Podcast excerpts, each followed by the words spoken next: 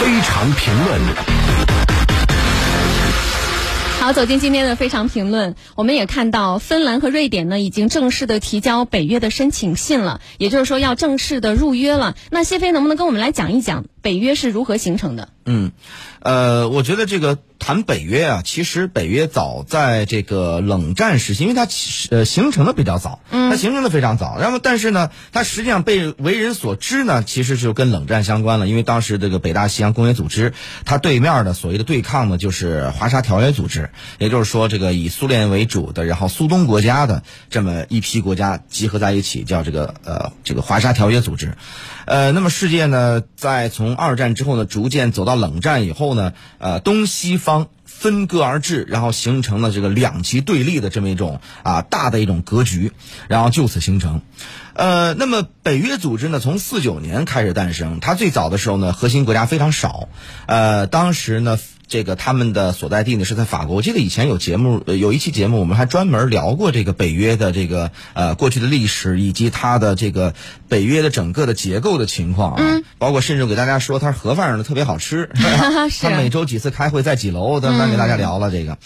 呃，然后呢，这个呃这个北约呢形成以后呢，最早的时候呢，这个它的办公地点是在法国巴黎，然后后来呢。这个法国的总统戴高乐认为啊，说你北约呢，我在当中啊，这个参与的角色并不是很重，我参与权力不是很重，所以呢，我没有这个参与权。然后，但是你又在我这我的国家办公，而且我要投入大量的精力在里边，我这不值当。所以呢，法国就说，干脆啊，戴高乐总统宣布说我退出了，我不干了。然后同时呢，你北约搬离我吧，这才有的后来的布鲁塞尔，就是比利时的首都，然后呢接了这个。呃，北约说干脆我这儿有一房子，然后建的也非常快，然后建完以后说你来我这儿办公得了，所以这才有了后来的这个北约。当然，现在我们看到这个玻璃房子非常漂亮的北约呢是新的大楼了，嗯啊，这是这个另外一个说法了啊，这是其他呃其他的话题了。说回到北约啊，北约呢，呃，随着这个华沙条约的这个组织的。这个土崩瓦解，也就是因为苏联解体以后，然后这些国家就是相当于这个组织就没有了。北约呢，突然啊，它的生存的意义变得没有了，就是它曾经最重要的担当的角色，就是对抗华约，但是敌人没了。在这个时候怎么办呢？他这些年其实发展的一直磕磕绊绊，因为呢，随着苏联解体以后，世界上的真正的威胁没有了。我们过去一直听有一句话叫做“中国威胁论”，就是呢，他们急需要美西方国家急需要树一个新的有威胁的敌人，这样子他们才可以抱成团儿，才可以有价值。但是呢，随着苏联解体以后呢，说实话，中国第一，在这些年相当长的时间里边啊，中国并没有那么的强大。所以呢，就是说，即使你把中国视为敌人，但是呢，全世界爱好和平的人看在眼里，说中国不是敌人。第二个呢，中国本身无论释放的这个形象，还是我们自身的自由的形象，都是一个爱好和平的这个这么一个负责任的大国的形象。所以呢，实际上他这个中国威胁论喊了这么多年，并没有实质的意义。在这个时候呢，哎，到了这个二零零一年，恐怖袭击。当时使得北约好像似乎找到了共同的敌人，嗯，但是呢，这个因为恐怖组织啊、恐怖势力啊，就是有点看不见摸摸不着，所以呢，就是实际上，而且呢，对于这个北约来说，如果你真想打，啊，有点大炮打蚊子的感觉，哎，所以呢，就是其实对于北约来说呢，也并没有发挥太大的作用，而这一次。因为这个俄乌冲突，然后使得有一些国家感受到俄罗斯有可能对给他们带来的一些这个震慑和威胁，所以呢，使得北约呢又重新开始扩张的脚步。虽然这些年它的东扩一直没有停止啊，又开始了这个扩张的脚步。那么呢，这个北约啊，嗯，在过去它如果说只是一个单纯的军事组织的话，呃，那么今天我们看到有一个新的形式出现，就是这个北约的扩张。这个北约的扩张啊。呃，一方面我们说叫北约扩张，另外一方面呢，我想啊有一个词来定义。当然，因为有很多东西是需要学术界的，比如说很多西方的学术界的给它进行一个定义，然后呢，好像大家把这个名字喊开了。比如当年的这个，我就说这个第一次世界大战、二二战、世界大战这个词，在战时的时候并没有这么一个，但战时的时候通常给它称之为混战或者叫大战。那战后的话，有西方学者给它重新定义的名字叫世界大战，这才有我们后来这个一战、二战的这么一种分法，这说法。呃，那么现在呢，北约这个呃逐步的扩张，那么我给它一个定义叫什么？大北约的逐渐形成。这个相对于过去啊，印度学者称那个小北约，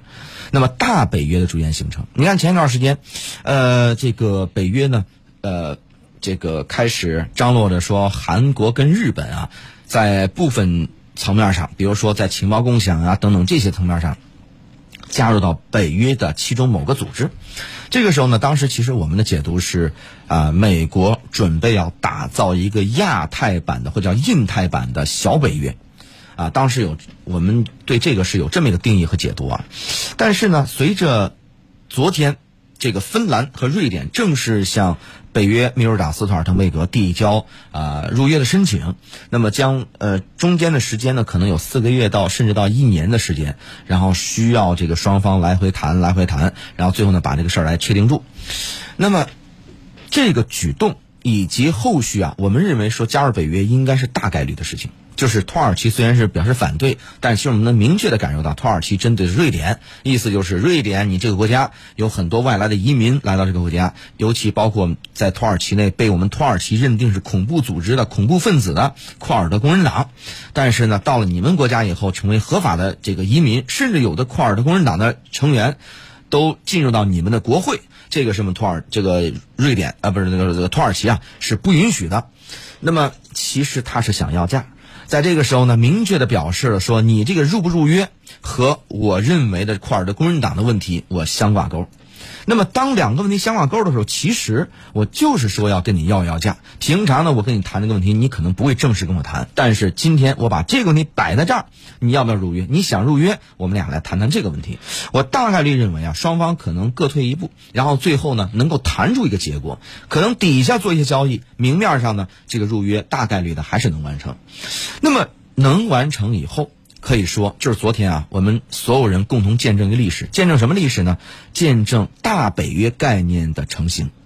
什么叫大北约？我觉得从从两个概念啊，时间不多，咱们这个简单来说，大呃一个概念是成员的扩张，就是数字的增加。嗯，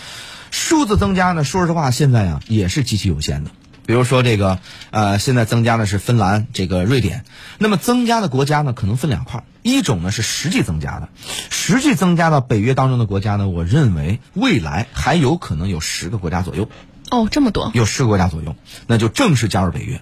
那么这个是有可能啊，就是我说上限也也就到这儿了，也就到这儿了，十个国家左右。现在北约国家也不是很多啊，那么。这个还有一种是什么呢？还有一种是实际我加入不了，没法成为北约成员国的，但是我以某种方式参与北约的议程当中去。嗯，记住啊，我这个话就是说，比如说韩国跟日本，他们不可能，或者说在相当长的时间内，他们不可能成为北约的成员国，但是呢，他们已然成为北约的一部分了。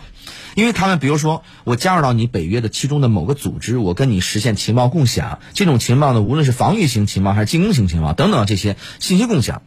那么一旦实现这个以后，你成为北约当中的一部分以后，你就获得了北约某个国家，比如说美国对他的一种这个保护，呃，双方可能会有这种协议。那么一旦有这种协议以后啊，就意味着什么呢？意味着接下来一旦你跟韩日之间有可能交火，那么就美触发美国对他们的保护。那么如果对美国过来支援进行交火的话，美国是北约成员国，就会触发北约他们的这个呃呃整个的协议的这个就是出了名的第五条嘛，就是联合这个防御，就是你攻打其中一国，就视作对北约所有成员国的这个哎这个开战防御，哎对集体防御。那么，所以呢，某种程度上，像韩国和日本，它就已经成为了这个北约当中的一部分。那么，接下来还有哪些国家呢？就是它可能不是北约成员国，它不会成为北约成员国，但是它有可能成为北约的一部分。还有哪些呢？我举个例子啊，比如说瑞士，不是瑞典啊，是瑞士。瑞士是出了名的中立国，然后呢，瑞士这个国家呢，就是很多的这个国际组织啊，包括金融机构啊，把他们总部都设在瑞士。啊，这个苏黎世、洛桑什么等等啊，那么这个瑞士呢，大概率它也不会加入北约，它还是成为一个中立国。但是，其实这些年我们都能看到，瑞士啊，在和北约方面其实走的已经非常近了。那么，瑞士在这方面呢，已经把很多的它的资源融入到北约了。这是为什么呢？就是我先说啊，就是首先第一个，我认为北约扩张这个所谓大北约概念的逐渐形成，从昨天递交申请的那一刻已经成型了。那么这个是我们见证历史的一刻，它意味着什么？我以后再说。但是呢，这个两条我就说两条证据啊。首先第一条是它成员的实际的增加。那么刚才我讲了，说有的是要加入到北约的成员里边，还有一部分呢是它不会成为北约的成员国，但是它成为北约的一部分。是吧？这我刚才讲了，还有一种什么概念呢？就是刚才我说的实际数字的增加，还有一种呢，不是实际数字的增加，但是它是功能的增加，就是北约越来越成为一个过去是纯军事组织或者军事防御组织，但是今天或叫战略防御组织吧，但在今天呢，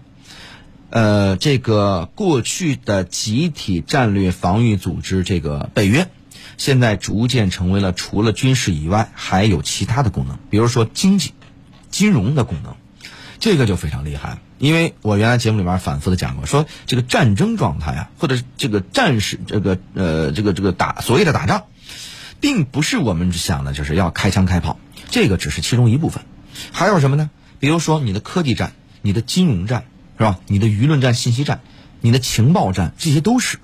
尤其是。经济战就是金融战啊，这个东西现在美国已经俨然把经济这个武器化了，把经济制裁武器化了。所以呢，金融战这个这个经济战啊，这个已经开始了。而这个呢，包括你的这个所谓的啊网络战是吧？网络情报战等等这些，这些对今天世界的这个国家，如果一旦开战以后，其实影响非常之恶劣和深远。它甚至它的影响。不亚于真正开始一场热战的的这个影响和打击，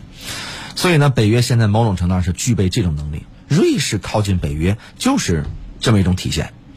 然后呢，以及还有什么呢？还有比如说他们之间的，比如说彼此的供应链的共享。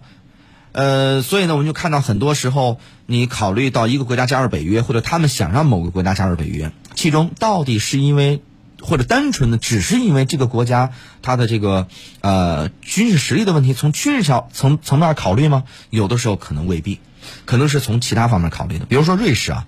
呃，瑞士就是典型的。这个瑞士这个国家呢，它除了这个我们说军事方面的实力啊，其实还是非常强的。啊，除了这些方面呢，它还有其他的一些东西，比如说我们知道通信行业啊，它的这个呃爱立信。啊，还有诺基亚是瑞士的嘛？呃呃呃瑞呃呃芬兰芬兰啊是芬兰的嘛？那么过去呢，我们对他们认知只是手机，但是今天不是了。它其实手机随着苹果的这个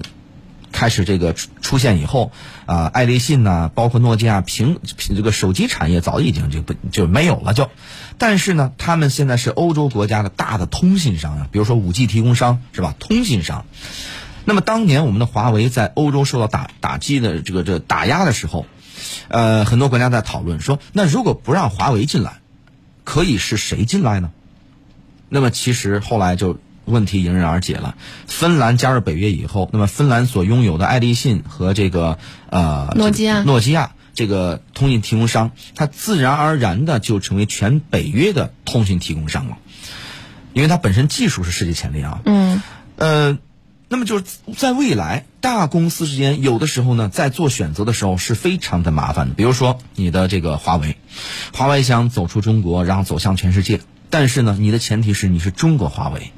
所以呢，当很多国家在看待问题的时候，他已经不可能再像过去一样从你企业本身看待，你是世界的。华为，你是世界的，比如说松下，你是世界的什么某某某品牌，嗯，这是过去，但今天不是了，今天一定是重新回归到你是中国的华为，你是日本的松下，嗯，你是比如说美国的某某某企业，是吧？一定是回归这个了，而你前面带的这个名字是你刻，你是刻在骨子里边，是改变不了的，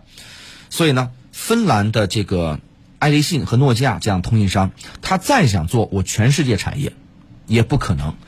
你再想说我是一个世界企业、世界工厂，也不可能。为什么呢？因为你首先你加入北约以后，你一方面享受了北约对你的保护，但另外一方面，你当然要尽北约的责任呢。那北约的责任是什么？那首先你这个企业就变成了北约的爱立信、北约的诺基亚等等啊，无不如此。所以就说呢，如今的北约的逐渐的扩大化以后。我们如果只从过去的所谓的战时状态，以及它是一个军事组织来考虑的话，我认为考虑的小了。它在未来，它已经不是纯军事组织了，它一定是从经济、从各方面、从科技各方面，它成为一个一个大组织。那么在这个时候呢，世界格局的重新的这个变化和产生，就越来越有一个清晰的模样出现了。那么这个北约啊，未来大北约的形成意味着什么？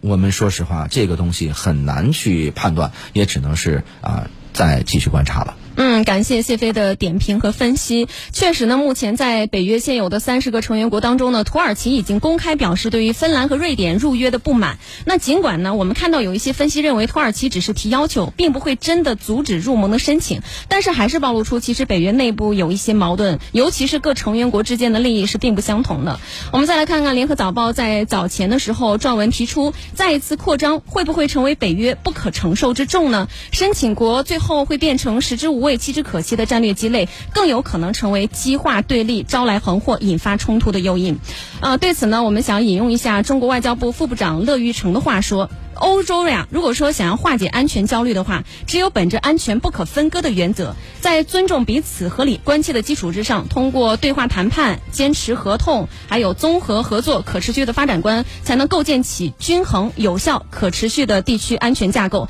才才有可能拥有真正的安全。”